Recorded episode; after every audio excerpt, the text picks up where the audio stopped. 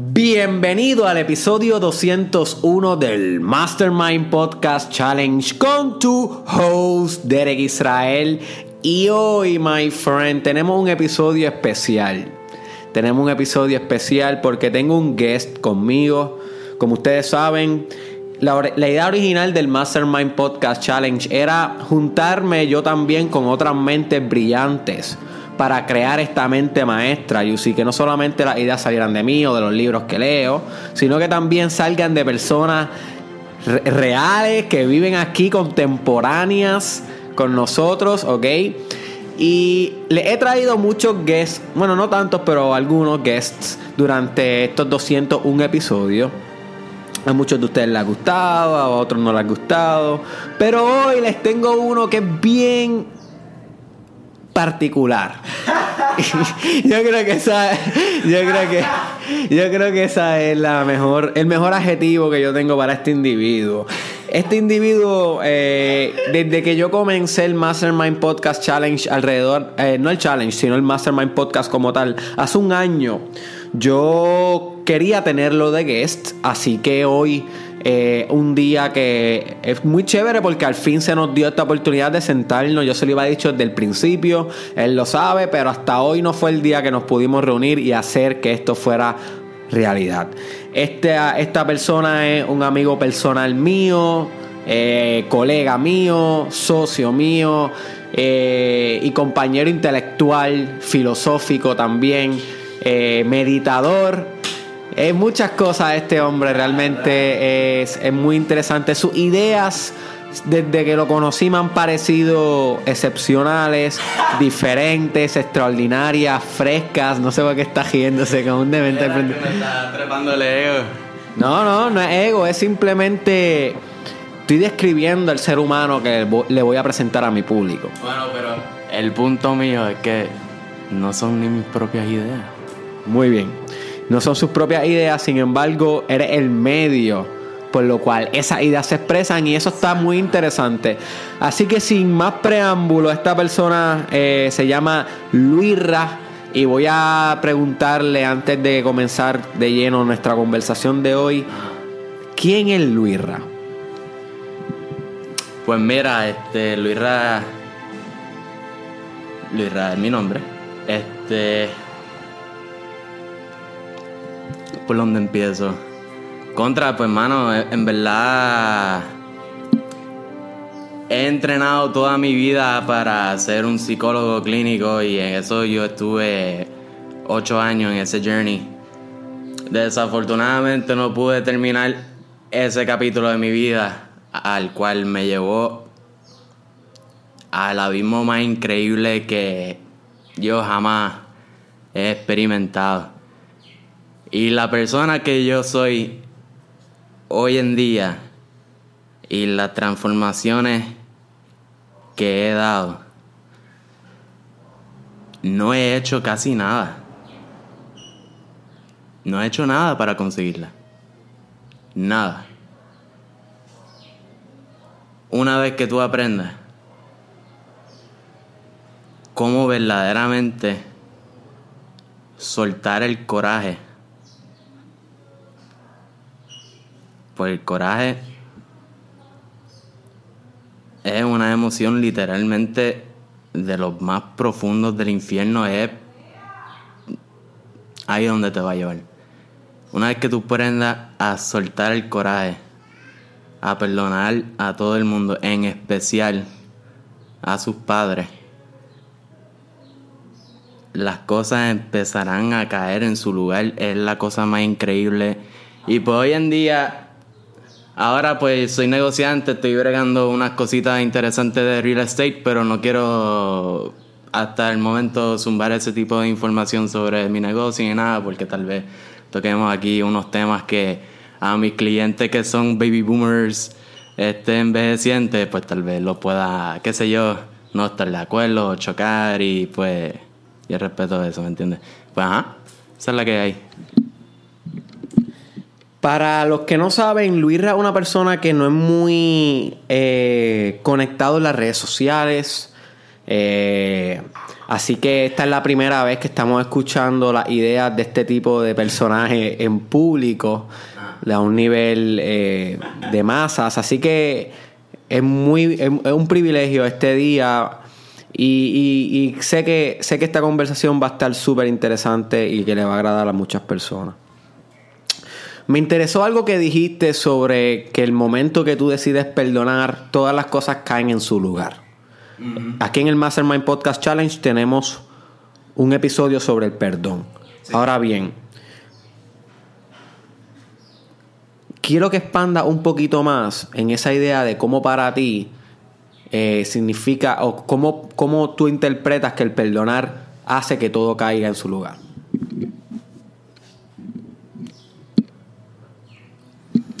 Pues fíjate, yo te diría que hace como dos o tres años atrás, Aquí está el micrófono. Hace como dos o tres años atrás. Um, estaba full metido en el side D, en, eh, ah, bueno, whatever. Estaba full metido en lo de psicología clínica. Y este. Tenía mucho resentimiento, mucho coraje, mucho resentimiento contra mi madre. Loco.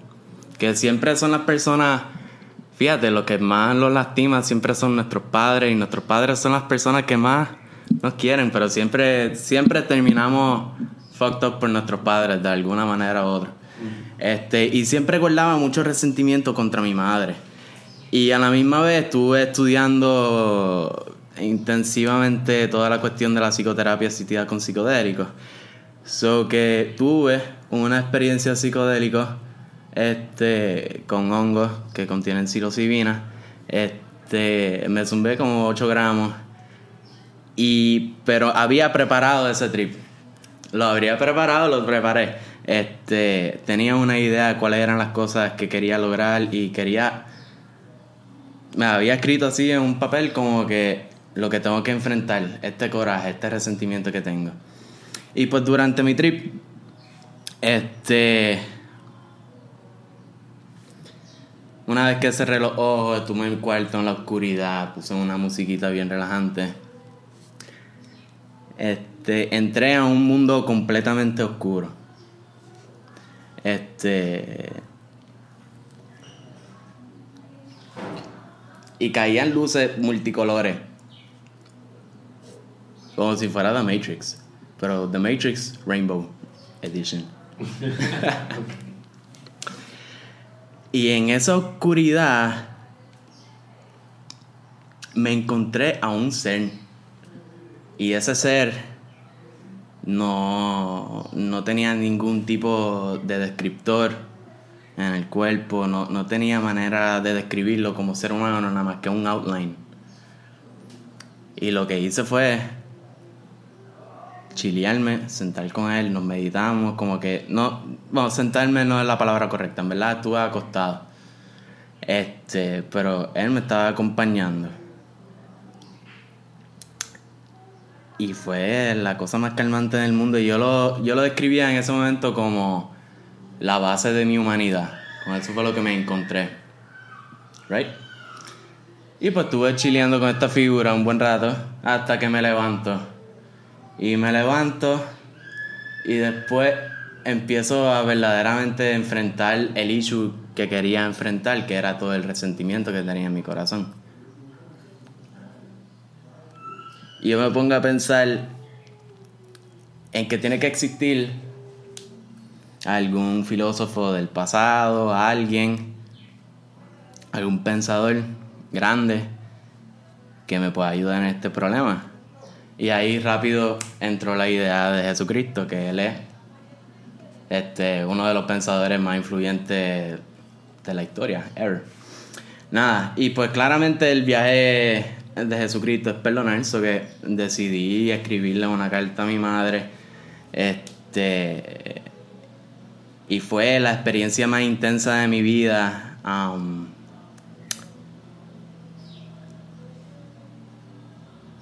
Estuve ahí mientras escribía la carta, lloraba a un, a un tono tan alto, o sea, yo estaba, era un llanto verdaderamente. Yo pienso que mis vecinos me estaban escuchando full, como que Pero que se joda.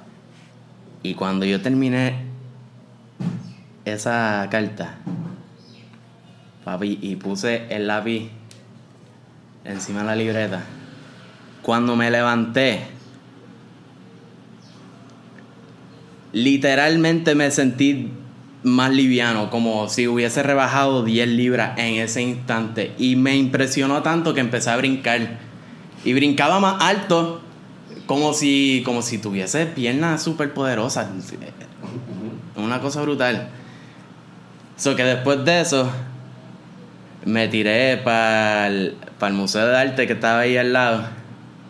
Este. Y hay unas obras bien interesantes de Jesucristo. Hay uno ahí este, y era todo serendipity que de repente fui para un museo porque quería ver arte y lo que vi fue, tú sabes, una galería de Jesucristo, hijo de puta.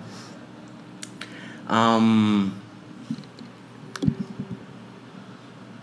nada, y era Jesucristo saliendo de la sepultura y todos los romanos estaban abajo como que había un caos entre la gente porque no podían creer. Ah, lo que yo estaba tripeando bolas mientras todo esto estaba ocurriendo, como que se veía tan real, como que esa figura de Jesucristo mirándome a los ojos, bien guillado.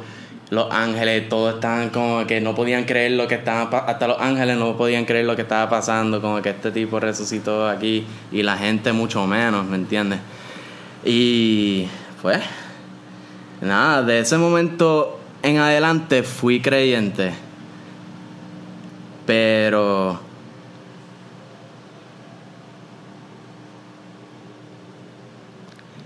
Um, no sé si quieras hacerme otra pregunta porque es que lo estoy sumando todo de un cantazo.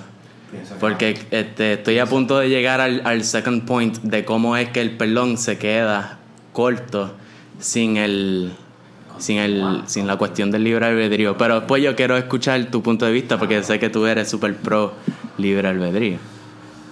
Yo no sé. ¿No sabes? Pues vengo aquí a, a zumbarte con lo mío, a ver si. Este. Y nada, mira, después de eso la vida me fue súper bien, súper bien. Conocí a una super novia, whatever. Este. Nos dejamos, pero y eso me trae una tristeza y por esa tristeza empecé a colgarme en la escuela. Y después de eso pues me tuve que quitar. Y eso fue el peor abismo de todo. Definitivamente el peor. Traté de todo, mano. Traté de todo. Traté psiquiatría. Traté psicología. Traté de meterme al Army. Traté de meterme a los Marines. Traté de meterme al Navy. Este trata de hacer un millón de cosas, trata de conseguir tales trabajos. Todas me votaban, o sea, no daba pie con bola, para nada. Y tú sabes el coraje y la frustración con el que yo andaba todos los días conmigo mismo. Era el peso más increíble que tú te puedes imaginar. Todo y escuchando mis propios pensamientos como un idiota no, tus pensamientos no son tuyos, you don't create them. You don't need to listen to your own thoughts. Eso es otro viaje que no sé si lo apunto a ver. Um, ¿Dónde estabas? En que estabas con un gran estabas con un gran peso todos los días contigo mismo porque estabas en este proceso eh, depresión Ah, eh, donde no tenías nada y tenías que cargar con ese peso. Sí, sí, sí. Pues mira, este. En todo este viaje yo empecé a escuchar a un pastor en, en YouTube. Este, él es un tipo de No me digas que es que hace ¡Pam, pam, pam!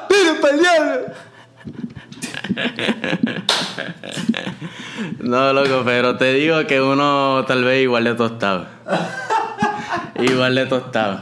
Igual de tostado. Se llama Jesse Lee Peterson. A mí me encanta.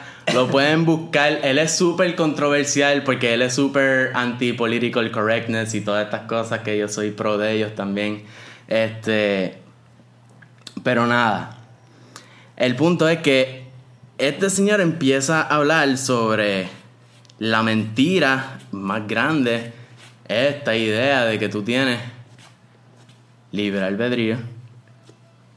Y no lo es. Son... Tú eres guiado.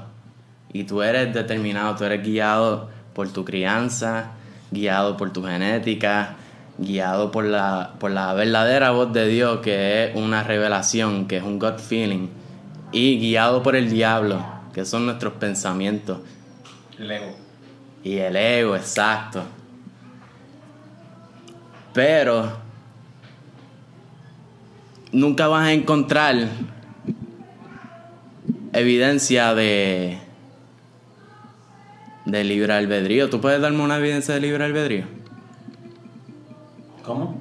¿Tú me puedes dar una evidencia de algo que pueda... Una evidencia de libre albedrío? Como que esta persona hizo tal cosa porque tiene libre albedrío y no porque su cerebro a nivel inconsciente ya está disparando ciertas neuronas. Una vez cuando recibió tal estímulo, tú sabes que lo dispara para cierto lado, para la derecha o para la izquierda, ¿me entiendes? Eso no lo determina tú, whatever you are, que es un ente que tenemos que identificar filosóficamente, sino que lo hace tu órgano, cerebro, que es an organ, just like anything else, como tu célula, whatever. No, no, no creo que te pueda dar una evidencia de libre albedrío, pero tampoco existe, creo que, evidencia de determinismo. Porque es difícil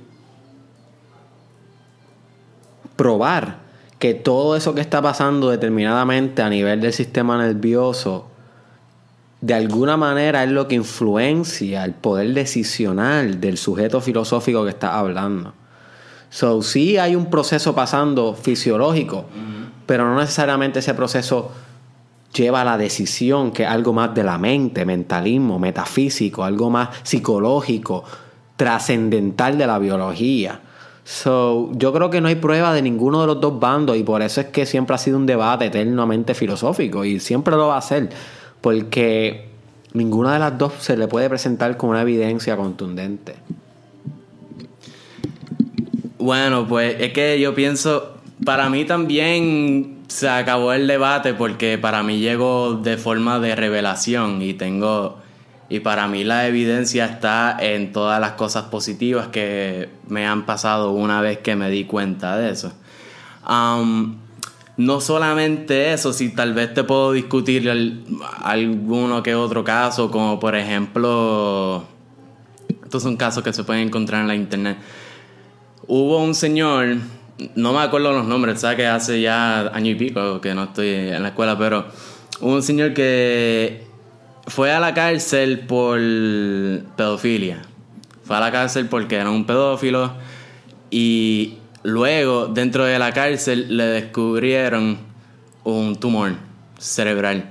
Y cuando le estriparon el tumor, lo and behold, paró de tener deseo pedofílico. Y él pudo demostrar eso en un corte, tú sabes, y fue el argumento de ellos y salió de la cárcel.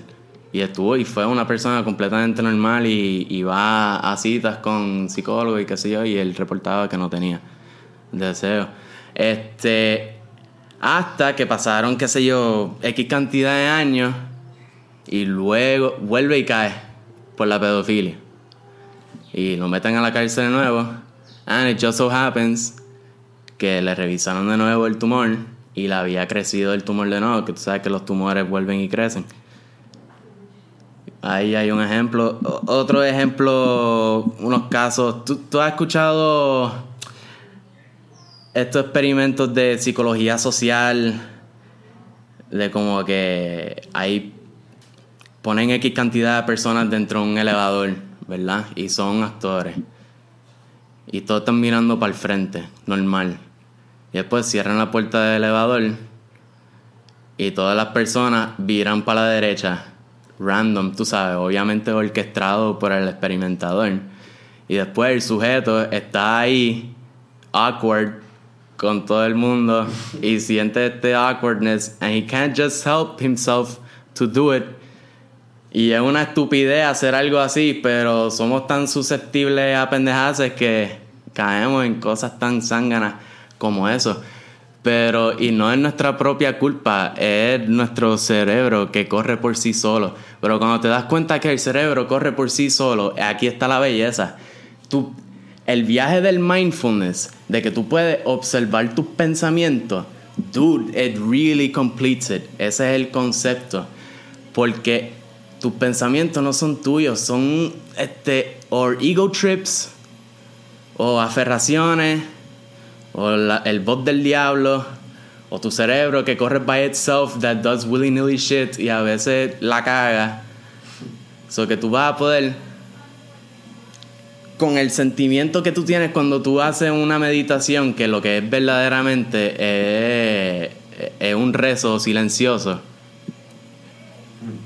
Y porque el rezo silencioso, ese sentimiento es, es la presencia con Dios. Y cuando tú puedes sentir la presencia con Dios, y cuando tú haces las cosas y tú puedes sentir la presencia con Dios en vez de el ego trip en el que te estás yendo de que eres, estás bien cabrón y estás haciendo tal cosa, pues eso te va a salir mal. Pero las cosas que tú las puedes hacer y te sientes en paz, tranquilidad, te va a salir súper bien, es increíble. It just happens by itself. It's amazing.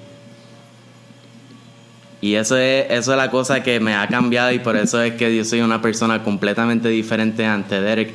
Y aunque yo estoy construyendo mi negocio, no es mi negocio, me he juntado con unos panas, pero estamos construyendo nuestro crédito también, tenemos otros viajes, vueltas, tú sabes. Ya mi fe ha incrementado tanto que también, dude, just tengo fe de que todo esto me va a salir bien, ya yo me siento millonario, como que yo siempre criticaba el viaje de The Secret, de visualizarte, pero cuando tienes verdadero fe y verdadero fe en Dios y verdadero fe en ti, bueno, no, tengas fe en ti porque tú no haces una puñeta, lo hace Dios, cuando tú tienes verdadero fe en Dios y de que Dios actúa por medio de ti, all you have to do is seek out His presence sintiéndolo las cosas te van a salir tan cabrón que si lo que te propone es ser millonario, cabrón, te va a fucking salir. Esa es la que hay. Está tan claro. Para mí es como agua cristalina, dude. Es, es increíble. De verdad. Y hablando de fe, te voy a explicar por qué. Mano, que siento que estoy comandando la conversación. Ok, voy a fluir, voy a fluir. Pues el viaje de la fe la saqué porque cuando estuve yendo a, un bonche de psicólogos, bonche de psiquiatras, yo fui a un montón. Y a cada uno de ellos, a cada rato, tenía algún tipo de encontronazo filosófico con ellos. O el psiquiatra me tenía jodido con las pepas, me tenía malísimo con las pepas, dude. Me tenía. Me bregó un ratito, pero después lo que me sentí fue hecho un zombie. Y no, eso no era tampoco, ¿me entiendes? Y después me di cuenta que antes de estudiar psicología, siempre ir al psicólogo me iba bien, porque como yo no sabía nada y me comía el bullshit que me quería zumbar cada psicólogo, su versión de su propio bullshit, y yo me lo creía 100%, y esa fe fue lo que me sanó, mi fe en el psicólogo. Pero cuando empecé a tener encontronazos filosóficos con los otros psicólogos, y me di cuenta que perdí la fe en ellos, pues ya no tenía efecto para nada terapéutico la psicología ni la psiquiatría. Y ahí fue que me di cuenta que este es mi gran crítica personal a los psicólogos y a los psiquiatras.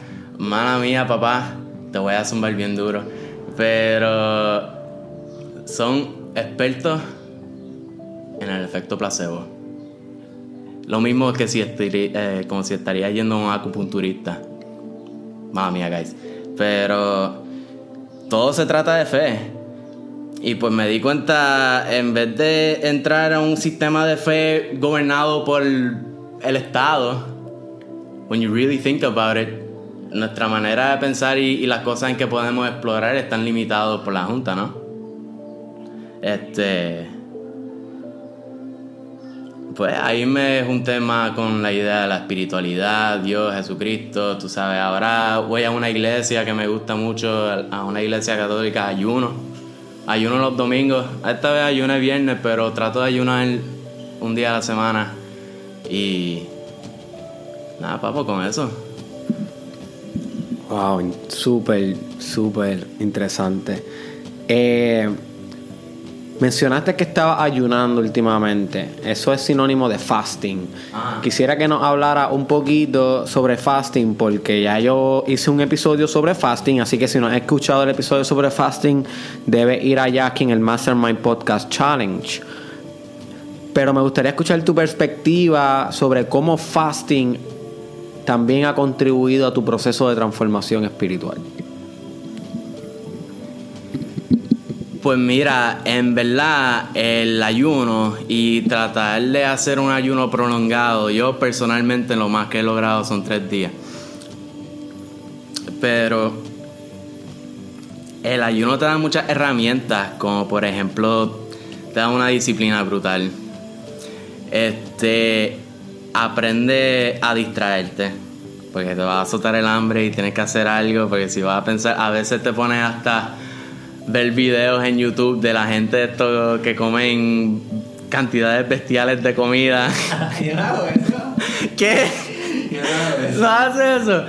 ¿Qué? Hacho, papi, yo cuando estoy ayunando yo me pongo a ver como que estas tipas que se comen un cangrejo gigantesco y lo meten en un bol con rancho, una asquerosidad, es una asquerosidad, una bestialidad, pero es como un... oh, una masturbación mental ahí bien rico. Ah, olvídate. Este... No, papo, pero...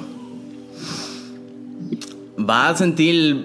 Es increíble, vas a sentir mayor conexión con Dios cuando, las, cuando meditas, las meditaciones son mucho más profundos. Y vas a poder dormir súper bien. ¿Verdad que dormiste súper bien? Fíjate, mi experiencia no me gusta dormir con fasting. No. No, en mi experiencia. Pero fíjate, yo no me pongo a ver ningún tipo de video de comida ni nada de eso. Yo lo que hago en fasting es orar, eh, meditar y, y es bien fuerte porque me quita la productividad. Por eso mi fasting ahora mismo está comprometido. Porque estoy corriendo el challenge todos los días. Tengo Derek Israel Experience, Guaynabo 30 de junio. Estoy creando mi propia empresa con dos socios. Y es como que ahora mismo el fasting, porque las, 20, la- las primeras 15 horas con fasting en mí están súper chilling. Soy productivo, me siento bien. Pero cuando llega a las 5 de la tarde, lo que me da una bofetada de que me tumba. Entonces ya yo entro en un journey bien interno, que yo lo que quiero es regocijarme en mi propio núcleo. Una llama que se consuma a sí misma. Tú sabes, yo quiero ir a mis profundidades, a mi inconsciente. Yo quiero perdonarme, amarme, arrodillarme, orar. So, yo sé que son, me voy a convertir productivo, pero en planos espirituales, no en planos eh, materiales. So, por eso, pero no, mano. Yo no me gusta dormir en fasting porque me levanto con mucha hambre y sudado. Eso es mi experiencia. Ah, bueno, mi experiencia es que con el estómago vacío, en verdad, el cuerpo no está procesando nada y, y como que dormir las 8 horas es para mí un sueño súper reparador.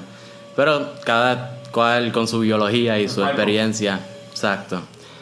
Pero esto ha sido comprobado ya históricamente, eh, la terapia del ayuno a nivel fisiológico, neurológico, puede este, aliviar la ansiedad, depresión, por ende, por los mismos efectos espirituales. Este, y a nivel fisiológico, eh, parece ser que el cerebro, a obligarse a correr en los lípidos de tu cuerpo, tú sabes, que su fuel source sea la grasa y los ketone bodies es lo que se llama, este, parece ser que corre mucho mejor y repara, parece reparar. Acuérdate que, que las neuronas están envueltas en una, un shift de grasa y pff, arregla ese shift de grasa. Eso es lo que parece ser. que- la mielina. Ah, la mielina. Eso que ayuda mucho, ayuda mucho para condiciones neurológicas y para como... Yo pienso que múltiple esclerosis, cosas así, dude. Hasta autismo. Maybe, I don't know. No, no, no sé. Eso... Don't take my word for it. Esa última parte. Este... Pero sí, sí. El ayuno. Tremendo, tremendo herramienta. Definitivamente. Así que, my friends, si no has practicado fasting, que es dejar de consumir alimentos por periodos prolongados como un medio espiritual y físico para optimizarte, debes intentarlo. Y para más información, busca el episodio del Mastermind Podcast Challenge sobre fasting. ¿Alguna otra herramienta, Luisra, que tú consideres esencial para la transformación espiritual de una persona? Ya que mencionamos fasting, mencionamos el perdón algo más que tú consideres esencial para desenvolver el espíritu que existe en el hombre y en la mujer.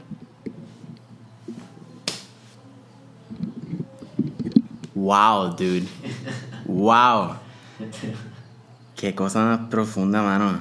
Este. Mira, también. Hay que mantenerse saludable, obviamente hay que hacer ejercicio y ver lo que uno come ayunar, pero yo pienso, en verdad, yo recomiendo mantener una espiritualidad, este...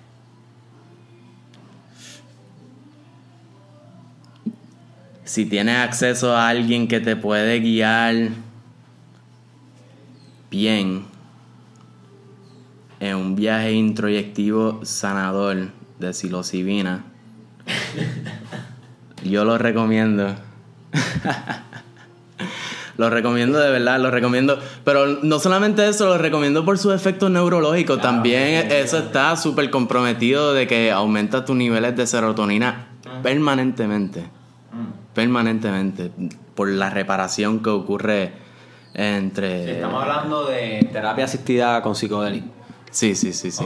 Pero eso es más por la cuestión fisiológico. Ya una vez que tú cumples con el trip espiritual, es que no vas a querer volver a ese lugar, no te hace falta. Te lo juro que no te hace falta.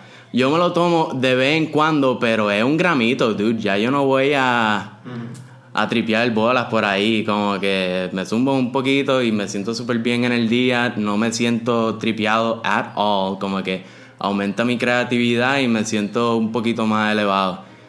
Pero el efecto neurológico permanente que tiene en mi cerebro, yo lo noto, las cosas corren más fácil, de verdad. Microdosing, basically. O sea que está recomendando entonces terapia asistida con psicodélicos eh, como optimización espiritual. Definitivamente hay organizaciones que se ocupan de este tipo de estrategias como métodos de investigación para luego comercializarse. Tenemos lo que es MAPS, que es Multidisciplinary um, Association of Psychedelic Studies. Eh, yo lo sigo mucho también, me mantengo bien informado en el tema. Eh, el Edge de la psicología definitivamente tiene efectos reparadores, medicinales, terapéuticos. Así que deberías explorarlo si eres profesional de la salud mental y también si eres coach o cualquier persona orientada hacia nuevos tratamientos que están en la vertiente de la medicina y de la psicología, Psychedelic Assisted Therapy, my friend.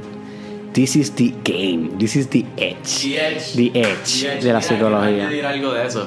Este, no tienen que tirarse un algarete, no tienen que hacer algo ilegal, pueden ir a Caramba, ahora mismo no me la sé de memoria, pero hagan su investigación en internet. Hay organizaciones que son internacionales, vas a tener que viajar, pero puedes, puedes utilizar un viaje de ayahuasca que también es igual súper terapéutico y es completamente legal porque lo estás haciendo con chamanes, con gente que te van a guiar, con gente que te va a ayudar, no lo vas a hacer random, circunstancias raras, gente dándote sustancias raras. No confíen en gente rara, por favor, mi gente. No, definitivo. Todo en balance funciona. So que recomendamos que hagan su research en caso de que quieran algún tipo de estos tratamientos. o sea, lo que, recomendado, lo que les recomendamos es que hagan las cosas legalmente, ¿ok? Así igual que la marihuana tiene sus efectos medicinales, pero se debe hacer de una manera legal. Igual es con estas tecnologías, porque Hay que cambiarle el nombre, Luis Israel. No son drogas, son tecnologías. Yo veo las yo veo las drogas como lo que te hace daño y si no hay pruebas contundentes científicas que este tipo de tecnologías psicodélicas hacen daño y solamente lo que estás tirando las investigaciones desde el 2010 hacia adelante es positivismo a nivel de salud mental, depresión, PTSD, eh, HGHD, eh, adicción, alcoholismo, al tabaco, al gaming, al internet, al, a la porno eh, creatividad, ¿sabes? Si estos son los hallazgos, hay que cambiarle el nombre de droga tecnología. Yo pienso, y qué bueno que estamos teniendo esta conversación en público porque eh, es el edge, es el edge de la medicina y, la investigación es contundente, ¿ok? Esto no es inventos de nosotros, ¿entiendes? Eso es así, entonces, este, mano, ¿qué otro tema te gustaría tocar? Bueno,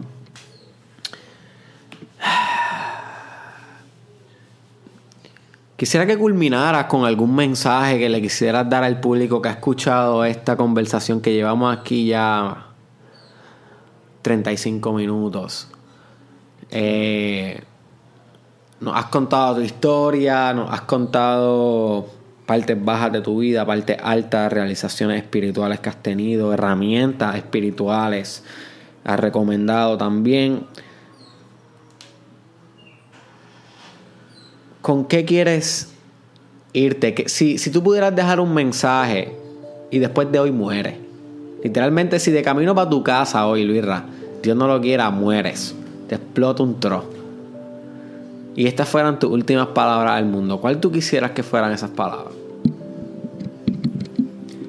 Yo les aseguro a su público que tus padres, they fucked you up somehow. Tienes que perdonarlo. Siempre perdónalo, suelta el coraje.